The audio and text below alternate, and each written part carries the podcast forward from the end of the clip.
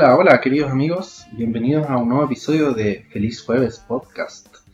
Estamos aquí esta semana nuevamente Hernán y Ignacia. ¿Cómo estás Ignacia? Bien, en verdad estoy cagada la risa. Traté de yo de abrir este podcast y no pude hacerlo porque me dio demasiada risa ya que partí así como buenos días, buenas tardes, buenas noches y suena demasiado opaco. Así que tuve que quedarme callada. Aquí estoy riéndome sola por lo tonta que puedo ser. ¿Cómo estás tú, Hernán? No tan pesimista como tú, creo. Eh, bien, bien. Eh, un poco cansado. La verdad es que estaba bastante nervioso por la grabación de este episodio también, así que no te culpo. Estoy eh, esperando que sea un buen episodio, así que eso obviamente me pone un poco de presión, pero creo que nos va a ir bien. ¿Cómo no nos va a ir mal? Si Dios está con nosotros, ¿quién contra nosotros? Exactamente. ¿Qué va a ser, ¿Cuál va a ser el tema del capítulo de esta semana, Ignacio? El tema de este capítulo y del tema de la semana más o menos es el tema de las mujeres en Evangelion o del género en Evangelion. Vamos a dar puntapié inicial a eh, todos los podcasts que vamos a hacer hablando del género en Evangelion, hablando hoy día sobre las mujeres en la serie.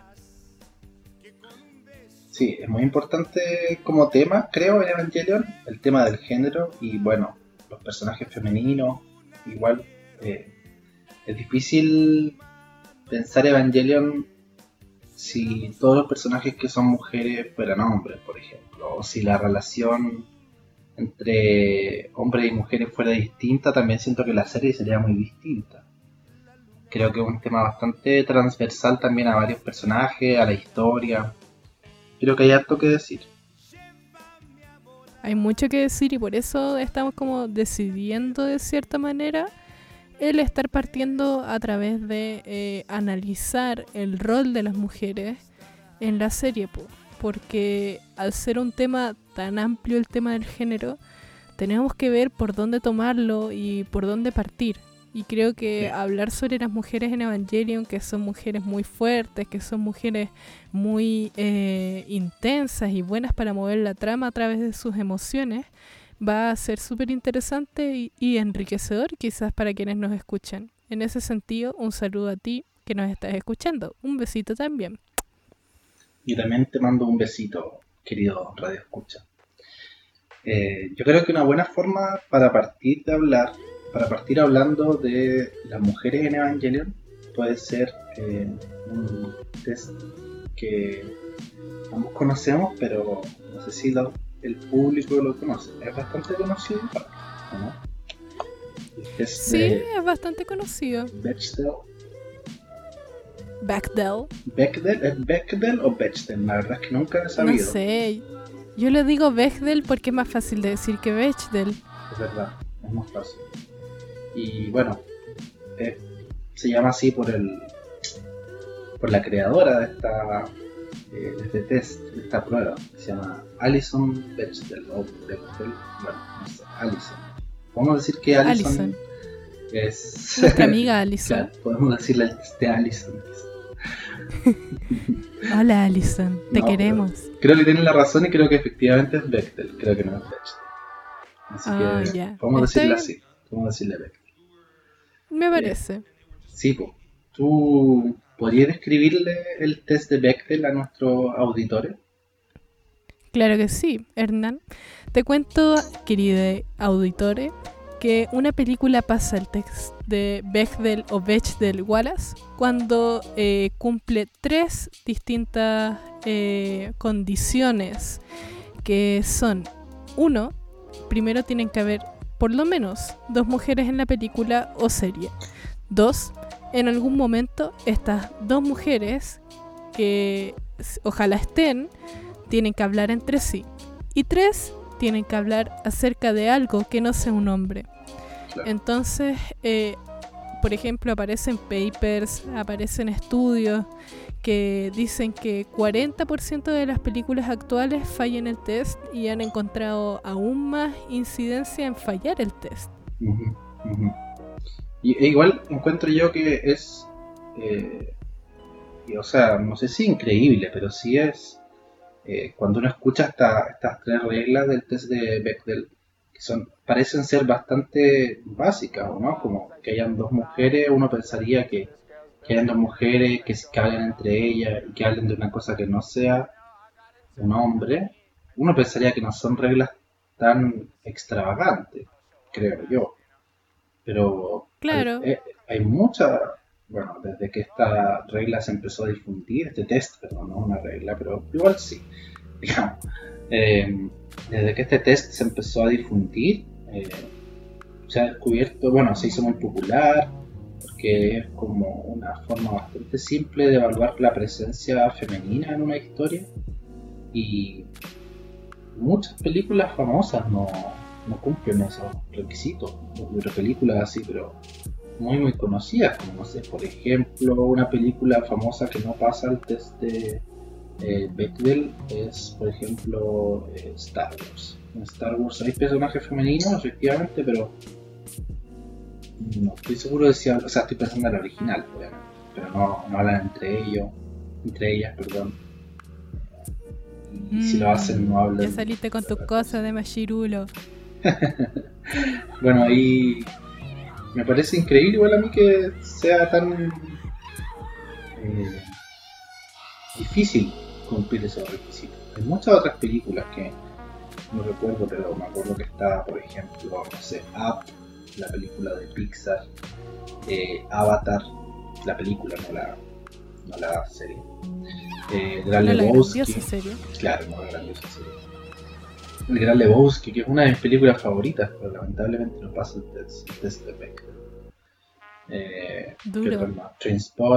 Misión Imposible, El Quinto Elemento, Perro de la Calle, que es una película con puro hombre, eh, The Truman Show, Back to the Future, eh, Top Gun, Hombre de Negro, El Señor de los Anillos, la saga completa no pasa el test de Bechdel. ¿En serio? No Sí. tenía idea. ¿Sabéis que estoy pensando que Backyardigans, ¿cachai ese show? Sí, o sea, nunca lo vi, pero sé que existe y son unos dinosaurios. sí. Mi hermana no son unos dinosaurios. Hernán, son un, un pingüino, son un alce, son una chinita, un hipopótamo. Se nota que no lo has visto. La cosa es que Backyardigans debería pasar el test de Bechdel en distintos de sus episodios, según yo. ¿Tú crees que sí lo pasa? Yo creo que sí lo pasa y que distintos de los eh, dibujos animados para niños pueden pasarlo porque siempre tienen dos mujeres en un equipo de cinco. Ya, yo he visto claro. muchos monos animados. Sí veo.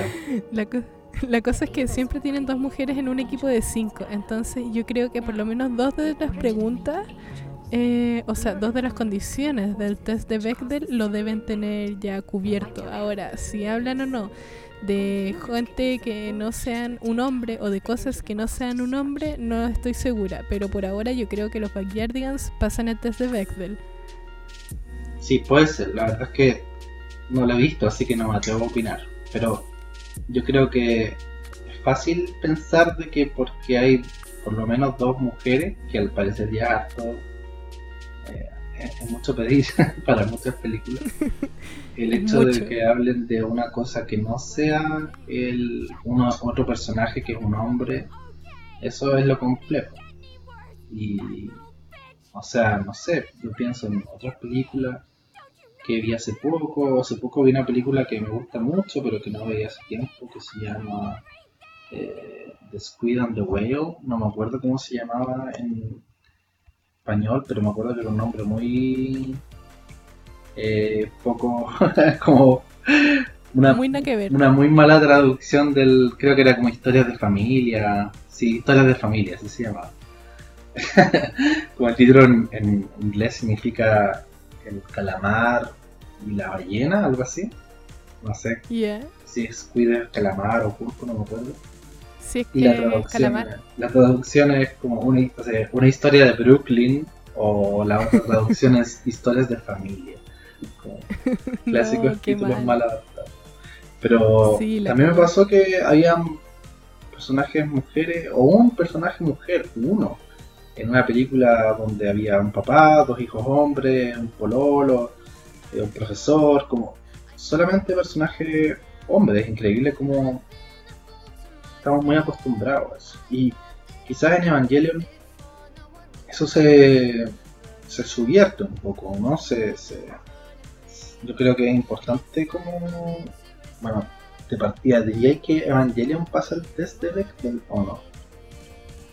Yo diría de una que eh, la serie Evangelion pasa el test de Bechdel, eh, porque cuando hablan constantemente, las dos personajes que más hablan al principio diría que son como Ritsuko y Misato, y hablan de cualquier cosa que no es un hombre, hablan como de maquinaria, hablan como de un ángel, ¿cachai? Y sería asignarle una cualidad masculina a la maquinaria, sería asignarle una cualidad masculina a la violencia y a la amenaza que significan o representan estos ángeles. Entonces, yo creo que Evangelion sí pasa el test de Bechdel en el sentido de que muestra más de dos mujeres, sí, eh, hablan entre ellas también. Y hablan sobre algo que no es un hombre también.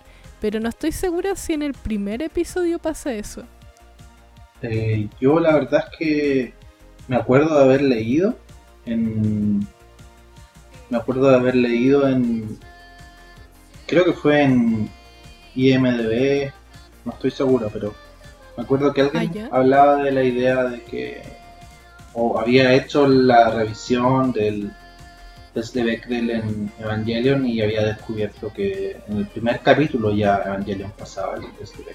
No estoy 100% seguro, mi memoria me puede fallar, pero estoy bastante seguro de que era así y, y eso me parece bastante positivo porque es una serie bastante larga y bueno, a diferencia de bueno, una saga de películas eternamente larga como es el Señor de los Anillos, donde creo que la versión extendida son como, en total como 11 horas, algo así, de toda la trilogía.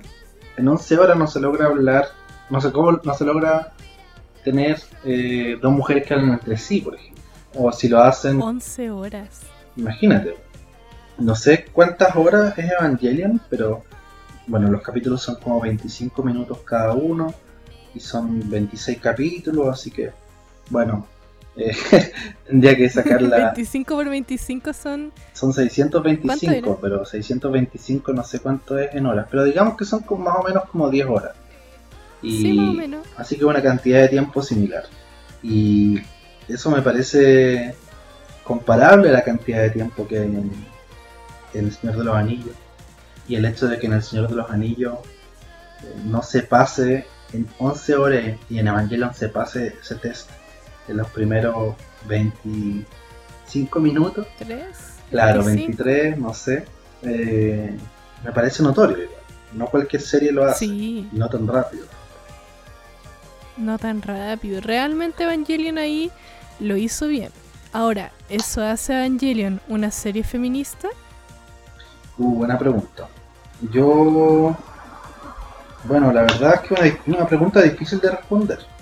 Porque ¿Qué es lo que significa que una serie... Bueno, de partida yo creo que podríamos partir por una eh, interrogante incluso anterior, eh, que sería, ¿es, necesario que una serie cumpla con el test de Bechdel o con ciertos valores feministas? Como eh, no todo el mundo está dentro de ese movimiento, por decirlo de alguna forma, o no comparte esos ideales.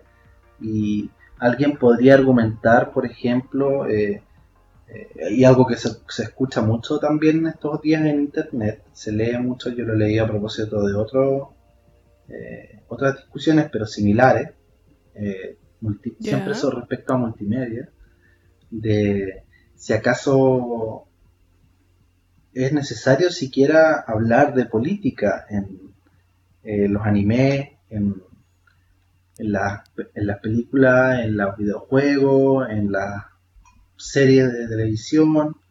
¿Por qué, eh, ¿Por qué nos importan estos temas? Yo creo que vale importante como pregunta. ¿Por qué, ¿Por qué creemos que vale la pena hacer el análisis de si una serie feminista o no? Y, de si cumple el requisito del test de Bechdel, que igual es un test creo yo, bastante feminista, ¿no? ¿Cómo, cómo dirías tú que se podría justificar esto? ¿Por qué te parece relevante hacer este análisis que estamos haciendo en el episodio? O sea, a mí me parece que el arte eh, siempre tiene un ribete político, ¿cachai?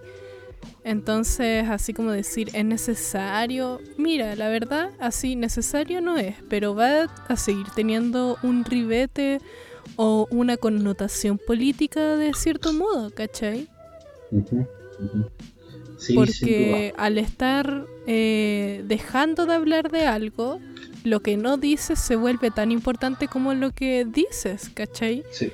Cuando nosotros decidimos hacer un capítulo de género en sí mismo, es una decisión política para nuestro podcast. Sí, sin duda. Entonces, yo creo que lo que no nos vuelve tampoco necesariamente feministas, porque nosotros, si bien tenemos nuestras creencias y nuestras ideas, eh, lo que vamos a hablar acá es lo que determina más bien lo que va a dar idea, o sea, va a dar cuenta realmente de eh, alguna parada real frente a lo que vamos a estar hablando, ¿cachai? no porque hagamos un capítulo de género vamos a ser feministas automática o mágicamente. Sí, yo estoy de acuerdo con que hablar de un tema no te hace necesariamente partidario de ese tema. O sea, hay gente que habla del feminismo muy en contra también. Estoy de acuerdo contigo, yo creo que es igual es importante como paso previo a la discusión que tú planteas y que me parece muy muy importante personalmente, pero creo que efectivamente como el hecho de que estemos hablando, por ejemplo, del test de Bechdel y del rol de la mujer en Evangelion, eh, quiere decir que a nosotros por lo menos nos interesan esos temas. Y yo creo que eso es algo esperable en estos tiempos, pero también creo que las personas que dicen que estos temas son políticos, como decías tú, eh, pueden estar olvidando el hecho de que cuando uno selecciona lo que va a hablar, cuando uno elige un tema, a la vez también está haciendo una selección inversa, una deselección, digamos, donde está eligiendo no hablar de otras cosas, que era lo que estabais diciendo recién. Y eso también es una es un acto que tiene connotaciones políticas, como dices tú. Estoy muy de acuerdo con eso y creo que vale la pena eh, como tenerlo en cuenta.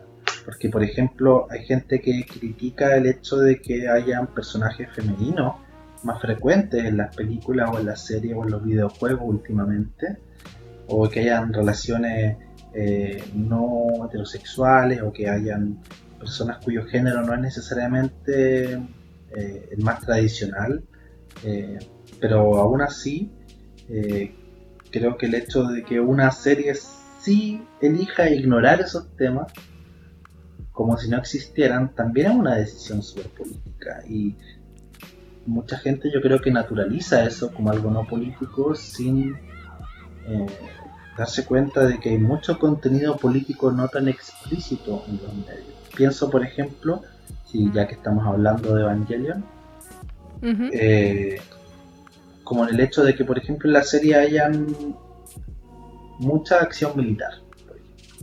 Creo que la forma en la que se trata la acción militar o el rol de los militares en la sociedad o la importancia que se le da al ejército, a las fuerzas armadas en, el, en la serie es muy distinta a la que se le da, por ejemplo, en una saga de videojuegos como Call of Duty, por ejemplo. Es que igual ahí hay una diferencia cultural enorme en cómo se aborda generalmente desde los medios el tema de lo militar, ¿cachai? A mí me ha tocado ir, eh, bueno, esto es un poco alumbrándome. Bueno, yo fui hace muchos años, cuando había vida y no había pandemia, a la radio a hablar del militarismo en los animes y leí mucho un autor que se llama Jonathan Muñoz, que eh, me parece un historiador argentino. El autor describe, por ejemplo, tanto el pacifismo de Estudios Ghibli, que tú ves el castillo ambulante y viene con eh, mensajes que van contra la guerra, lo mismo en Porco Rosso, lo mismo en La Princesa Mononoke. Y luego ves eh, animes como Shingeki no Kyojin o Gears on Panzer, que son eh, alabanzas en cierto modo a el modo militar de llevar la vida, ¿cachai? Lo mismo pasa un poco en Naruto, que ensalza mucho la idea eh, del bushido, del camino del guerrero, ¿cachai? Como un camino insostenible, o sea, más que insostenible, estoy diciendo la palabra justamente contraria. Un camino eh, insoslayable al que no te puedes, eh, donde no te puedes quebrantar, ¿cachai? Entonces, ahí también hay un tema de cómo se va abordando lo militar respecto a distintas características culturales. Y creo que para las características culturales del Japón en el que se produce Evangelion, ciertamente es eh, un gran avance tener tantas mujeres hablando, tantas mujeres fuertes, tantas mujeres que hacen una vida más allá de los hombres que están en la serie, ¿cachai? Sin embargo, leía una autora que se tiraba el rollo de que igual es súper eh, mixta la aparición de las mujeres en Evangelion en el sentido de que están sexualizadas hasta cierto punto, pero a la vez son jerárquicamente altas, son altamente competentes, a la vez tienen harto que hacer dentro de su vida. Me parece que la autora se apellidaba Savoy. Eso decía, como que las mujeres eran muy brígidas en Evangelion a la vez que eran sexualizadas. Y creo que es muy fuerte eso, po. Igual debemos recordar, o sea, me parece muy interesante lo que dices porque me hace pensar en el hecho de que Evangelion es una de las primeros una de las primeras series animadas hechas en Japón, uno de los primeros animes que es hecho eh, hecho por un grupo de, otakus. El estudio donde se hizo Evangelion, dirigido por Hideaki Anno, eh, es un estudio que fue fundado en torno a la idea de eh, como pasar de ser espectador a creador del anime. Y entiendo que igual uno podría argumentar, claro, Gainax, que es el estudio de, de que hizo Evangelion, no fue el primero porque técnicamente, bueno, sí, todos los creadores de anime igual son de alguna forma bastante otaku en el sentido como literal de que son fanáticos de algo, del anime en este caso, pero eh, lo, lo, que marca yo creo la diferencia con Evangelion es que es una generación que creció viendo anime, la que ahora ve anime, a diferencia de los anteriores que podían ser personas más viejas que no necesariamente habían pasado por una infancia o una juventud llena de, exposición a esto a esta serie y eso significa que también conocen bien lo que significan los fans, o sea, lo que quieren los fans, lo que buscan en una serie. Y por eso mismo eh, también se ubican desde una perspectiva de darles lo que buscan.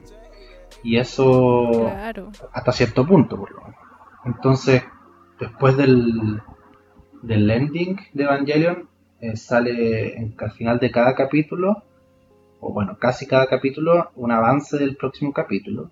Y dicen frecuentemente lo que suelen decir muchas series de anime, que es la, en el próximo episodio más fanservice. Y no solamente es súper explícito en ese, en ese momento, como el gancho, el, anzuelo para los fans para que sigan viendo la serie, pero también está presente el, el fanservice a lo largo de la serie, así que efectivamente estoy de acuerdo con la apreciación de la autora que nombrabas, eh, perdón, no recuerdo el nombre que tenía. La señorita Savoy. Savoy, ¿cómo se escribe eso? Eh, S-A-B corta O-Y. Ah, ok. Eh, claro, la, esta académica me parece que es un buen análisis porque efectivamente las mujeres en Evangelion cumplen un rol de ser líderes. Quizá no las líderes eh, máximas, digamos, porque Gendo y Seal siempre están arriba y ellos son todos hombres. Eh, así que ahí hay una, digamos, no necesariamente... Una jerarquía mayor. Claro, una jerarquía mayor, que no necesariamente significa que los hombres sean superiores, creo yo, sino que igual Evangelion es una serie, digamos, hija de su tiempo y efectivamente es menos probable pensar que una mujer podría estar detrás de, eh, no sé, una maldad tan grande, como que tal suele estar asociada la idea del hombre como villano también. Eh, claro. Menos común encontrar mujeres villanas, creo, tengo la expresión, o personajes mujeres en general, no sé. O sea, según yo, por ejemplo, pienso en los villanos más clásicos dentro de la animación que irían siendo los villanos de Disney.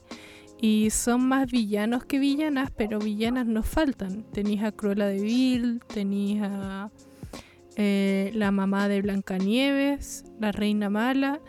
Pienso, es que acabo de ver Rapunzel, o sea, enredados con mi hermana. Y también ahí hay una mujer mala, po. pero eh, o la mala de la sirenita, pero no necesariamente el poder que le estás dando a esas mujeres es feminista, ¿cachai? Claro, es verdad. Eso también ¿Qué es lo que significaría, qué es lo que haría una serie feminista entonces, Ignacia? ¿Qué es lo que tú crees que le falta a ese tipo de villana? No Yo le una pregunta difícil de responder, ¿o no? No, está bien. Yo creo que igual podemos es hablar una pregunta súper complicada. Es complicada, pero yo creo que no es necesario ser eh, experto, doctor en un tema para tener una opinión al respecto. Y sobre todo en temas tan políticos, tan ideológicos, y que eso sea algo negativo. Creo que especialmente en estos temas no, no es necesario ser experto para opinar. En otros temas yo creo que quizás más necesario, pero en lo relativo a feminismo, no sé si uno tiene que ser académico en el tema para, opinar, no lo sé, no sé cómo lo ves tú. Mm, yo lo veo como que igual tenéis que saber cosas, ¿cachai? Y esas cosas igual dentro del feminismo lo bueno es que puedes aprender a través de la experiencia y que eh, las académicas, les académicas van a llegar a poner en palabras rimbombantes o a poner eh, tu experiencia en torno a teoría, en torno a hechos, en torno a metodología, que va a ayudar a recoger la experiencia que ya tienes, ¿cachai? Entonces creo que em, igual hay que saber, pero la experiencia te permite saber mucho. Y entonces, en base a tu experiencia, y lo que recuerdes, sin exigirte tampoco una respuesta tan detallada. ¿Qué hace feminista? Claro, ¿cómo se te ocurre a ti que sería una serie feminista? O sea, ¿qué cosas crees que no podrían faltar? Sin pensar tanto en Evangelion, pero obviamente vamos a aplicarle tus respuestas después a Evangelion, pero más en abstracto primero. ¿Qué crees tú que haría una serie feminista? Yo creo que eh, personajes femeninos que sean fuertes y que eh, tengan motivaciones y una vida que sean muy propias como la de una misma, po, ¿cachai? Como una vive su bola, así que el personaje muestre lo mismo, que el personaje tenga su bola. Y en eso, por ejemplo, recuerdo al personaje brígido que es la mujer de Ghost in the Shell. Sí, la protagonista. Que la protagonista es muy cuática. Bueno, en varios sentidos, pero sí. pero sí. Yo siento que ella es brígida. ¿En qué sentido dirías tú? En el sentido de que tiene fuertes convicciones y tiene una fuerte... Eh, tiene una vida propia ese personaje. Se cuestiona su vida, se cuestiona la conciencia humana, un montón de cosas, pero todo eso en el marco de una vida propia. Y eso creo que también pasa en Evangelion, que las personajes que vemos en Evangelion, Rey y Asuka, eh, se preocupan por su vida, se cuestionan esta vida que llevan, eh, pero desde su experiencia propia, ¿cachai? A mí Entonces hay rasgos bien feministas. sí, la verdad es que no me voy a eh, autodeclarar experto en el tema, ni mucho menos pero tengo la impresión de que hay ciertos rasgos interesantes en Evangelion que le hacen una serie que quizás no necesariamente uno podría decir, oh, esta serie es muy feminista, pero sí hay ciertas innovaciones, creo, en el género eh, que dan a entender que la mujer no es eh, una, una persona que va a ser sumisa a la voluntad del hombre. Y creo que un hecho clave de, esta demostración, o una demostración bastante patente de cómo eso sucede, es eh, al final de la serie, cuando, bueno, sucede en Diana Evangelion, eh, eh, Rey se revela ante la voluntad de Gendo de, eh, en el fondo, reencontrarse con su mujer y hacer su voluntad con el proyecto de complementación humana. Y Rey, de hecho, algo que una escena que hemos referido en otros capítulos, eh, hace este acto de rebeldía que evoca un poco también al rol de Lilith, ¿no? En el sentido mitológico de Lilith, no tanto en el personaje de Lilith en, en Evangelion, sino que Lilith en, su raíz como mitológica hebrea es la de una proto-Eva, una mujer que existió antes de Eva, pero que se rebeló ante la voluntad de Dios, ante los planes de Dios. Y en ese sentido creo que Rey hace algo similar. Eh, se revela ante los planes de Gendo, que en este momento, recordemos que Gendo es probablemente la persona con más poder en todo el planeta. claro. Rey tiene en sus manos el destino porque, en el fondo, su decisión es sigo las órdenes de este hombre o no. Y ella decide no hacerlo, y de hecho ella decide. Eh, Mandarlo a la chucha. Bueno, eh. claro, y matarlo de alguna forma también.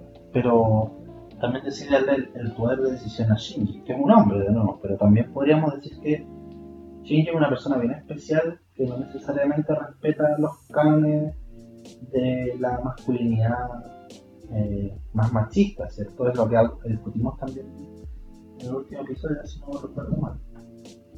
Claro, que Shinji tiene una masculinidad que no es eh, tan patriarcal como lo podrían ser en general las masculinidades que vemos en el, eh, en el anime y en el shonen en particular. Po. Shinji es suave, Shinji es delicado, Shinji tiene distintos temas que lo alejan de una masculinidad tan patriarcal, tan marcada y lo vuelven más bien un soft boy, en cierto modo. ¿Podríamos decir que Shinji es un sad boy? ¿Un chico emo? ¿Algo así?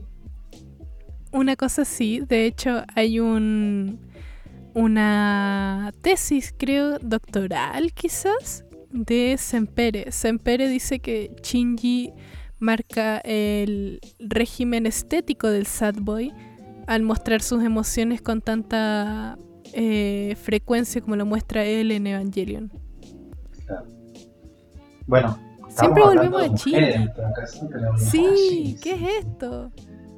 Ah, es como cuando estudiaba socio contigo y todo volvía a Marx una y otra vez. Como que algo similar, hay cierto. Como, bueno, Shinji, por nada, no por nada, el protagonista de la serie. Pero. Igual que Marx es el protagonista de la sociología. Claro, exactamente, igual que Marx sin que la sociología sea necesariamente marxista, eh, yo creo que es increíble como Marx también fue capaz de, eh, no sé si imponer su agenda, pero sí... Eh, imponer su agenda, qué brígido no pensar. es que no sé cómo decirlo, pero sí hablar de muchos temas que son transversales a las preguntas por lo social. Pero nos estamos desviando de nuevo de las mujeres en el Evangelio. Volvamos a la mujer en Evangelion. Misato. ¿La amamos? La amamos. Yo soy un gran admirador de la figura de Misato. Sí, entendiendo que es una persona falible también, no una persona perfecta. Eso también es muy notorio en Evangelion y me gusta mucho que los personajes son bastante eh, humanos, en el sentido de que no necesariamente siempre hacen lo correcto y a veces no se dan cuenta que no hacen lo correcto. Y a veces las personas que se supone son las buenas no son tan buenas. O sea, Misato también comete errores importantes. Juega un poco con el deseo de Shinji. Eh, no es tampoco tan buena madre adoptiva de Shinji. Eh, A veces los manda a la chucha.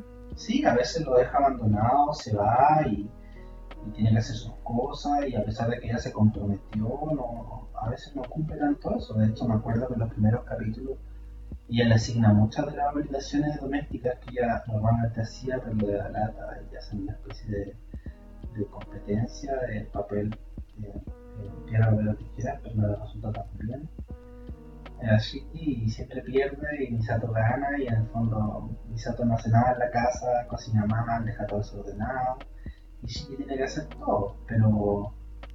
Ojalá ser ella. así que igual Misato tampoco es una persona perfecta, no un modelo de nada. O sea, quizás de algunas cosas, no sé si de nada. Pero... quizás de algunas cosas, muy pocas.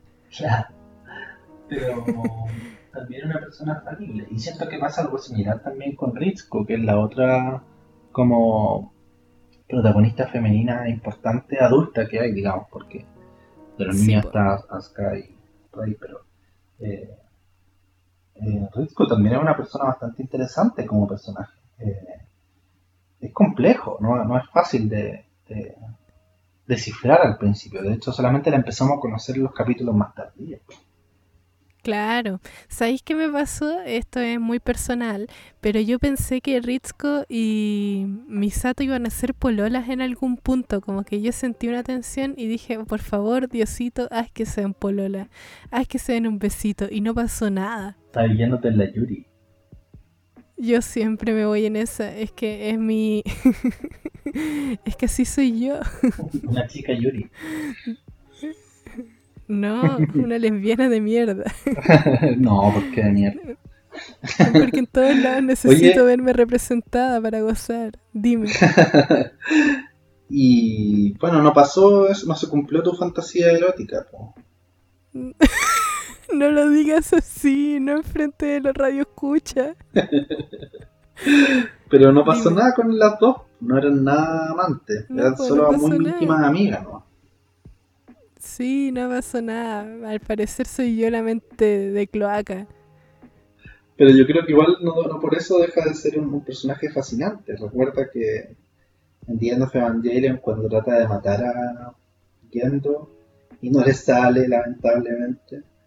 Eh, no le sale. No le sale, pero también ahí se revela ante la voluntad de Gendo. Casi tiene éxito, pero, pero se revela ante esa autoridad y aunque le cueste la vida. Yo creo que son muy valientes. Porque viendo un, bueno, una especie de dictador muy insensible y Ritsuko de hecho en un principio se rinde a su encanto, porque recordemos que Ritsuko y no sé si tú notaste esto, es bastante obvio igual, pero quizás no. Pero es bastante obvio, Ignacio. Ritsuko y Gendo son amantes. No sé si cachaste esa parte de la serie. Sí, sí me acuerdo. Me acuerdo de eso, era lamentable. Sí, y ella también comparte esa relación como de amor, eh, o la hereda de su madre. Eh, la mamá de Ritsuko también era amante de Gendo. Y ella al parecer sufre en silencio igual, como el hecho de que no es tan amada por, o sea, no es amada por Gendo, es utilizada por Gendo, como Gendo utiliza a todo el mundo igual. claro. Es muy utilizada por Y aún así creo que es un personaje eh, bacán porque se revela, no porque sea tan sumisa, digamos. Sí, pues sí se revela. También está todo el rollo de Misato con Kaji, o Koji, ¿cómo se llamaba? Kaji, ¿cierto? Sí, Kaji. Bueno, Kaji, es Zabaleta. Nuestro Zabaleta de la serie. Sí, el galán de teleserie de la serie. Un hombre gentil, con su sandía. Sandía, sí, no olvidemos las sandías de calle. y interesante igual cómo se plantea en ella en torno a la figura de calle, porque, eh, bueno, obvio que la, la que está más enamorada y la, que, la única que está enamorada en verdad de calle eh, Misato, pero también tiene una relación de complicidad de cierta forma con, con Ritsuko. Me acuerdo cuando llega a Tokio y está ahí como coqueteándole un poco a Ritsuko, pero a Ritsuko como le, le sigue el juego, ¿no? Pero Claro. No, no tanto, ¿no? Pero no, que no se crea el juego. No, no, claro, claro. Pero eh, creo que estamos hablando mucho de las adultas. ¿Qué pasa con las niñas de Evangelion? Uh, Que son las que más aparecen también. Sí, eh, uh, está difícil.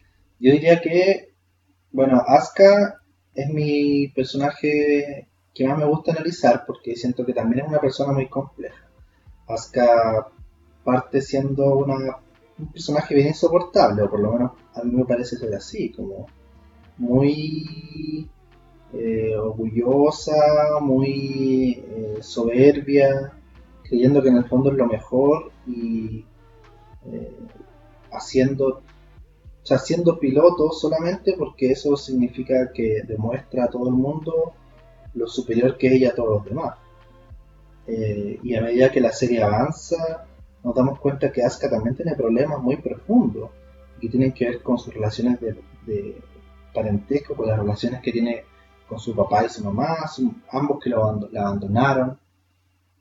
Y por otro lado, ella también eh, está ahí eh, creyendo que en- no necesariamente en Shinji, pero sí en, en los hombres de su vida, que obviamente son Shinji, principalmente, ella puede encontrar lo que no le dieron sus padres o puede encontrar el cariño que ella necesita. eh, y después vamos viendo que ella cada vez sufre más, o sea, detrás de esa máscara de soberbia, orgullo y, y falsa superioridad, hay una persona muy delicada, muy débil, muy, muy aproblemada y que también Que necesita amor. creo que es, es- es muy, no sé, muy atractiva como personaje, siento yo. Más, no, no, no físicamente, sino que psicológicamente. Siento que da a entender mucho de nuestras inseguridades. Claro. ¿Sabéis con quién deberíamos hablar? ¿De quién o con quién deberíamos partir el siguiente capítulo? Con Rey. Siento que a Rey la hemos analizado cero.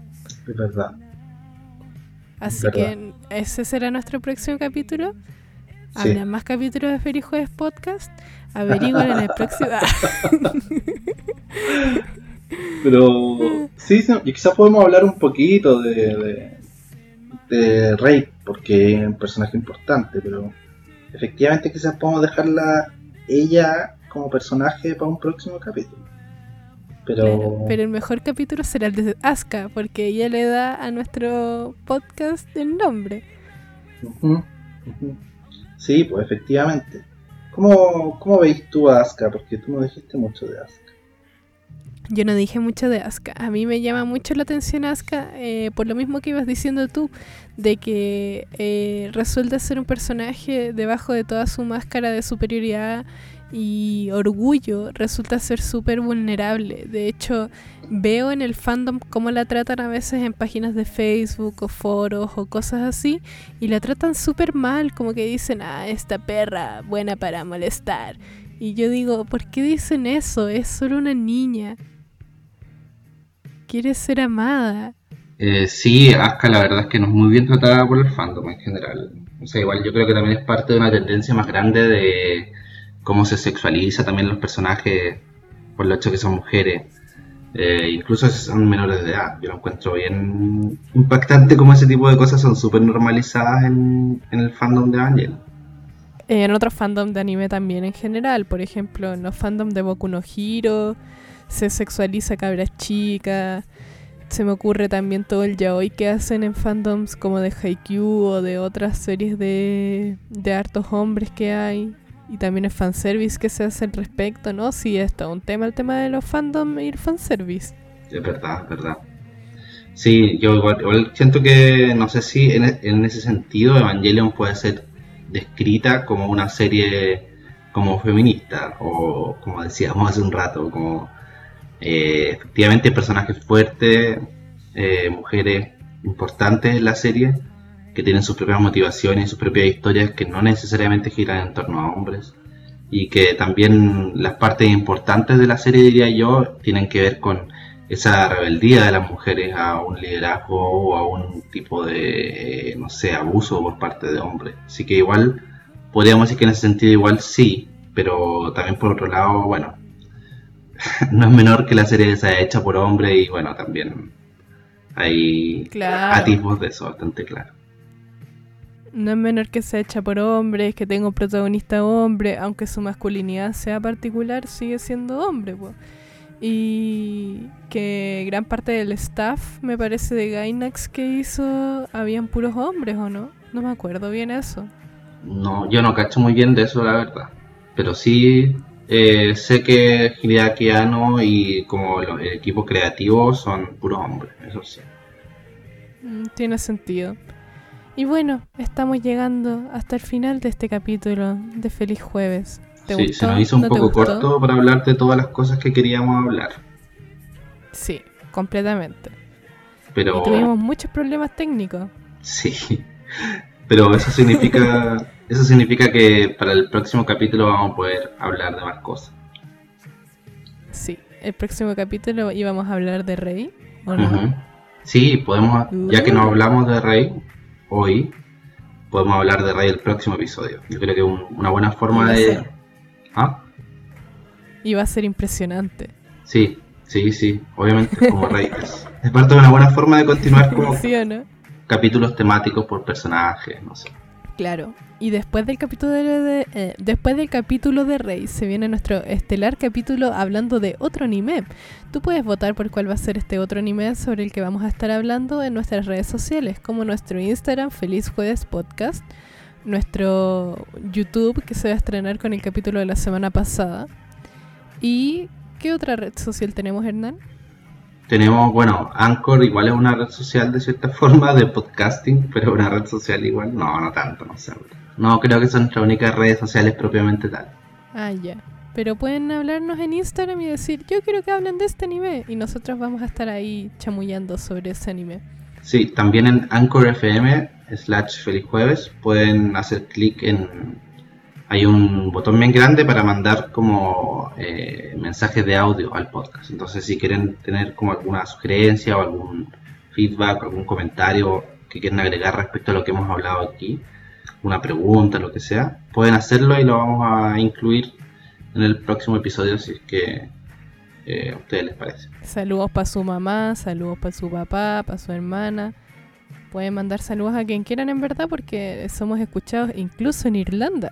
Wow. Sí, el otro día nos dimos cuenta de eso. Bueno, no nos alarguemos más.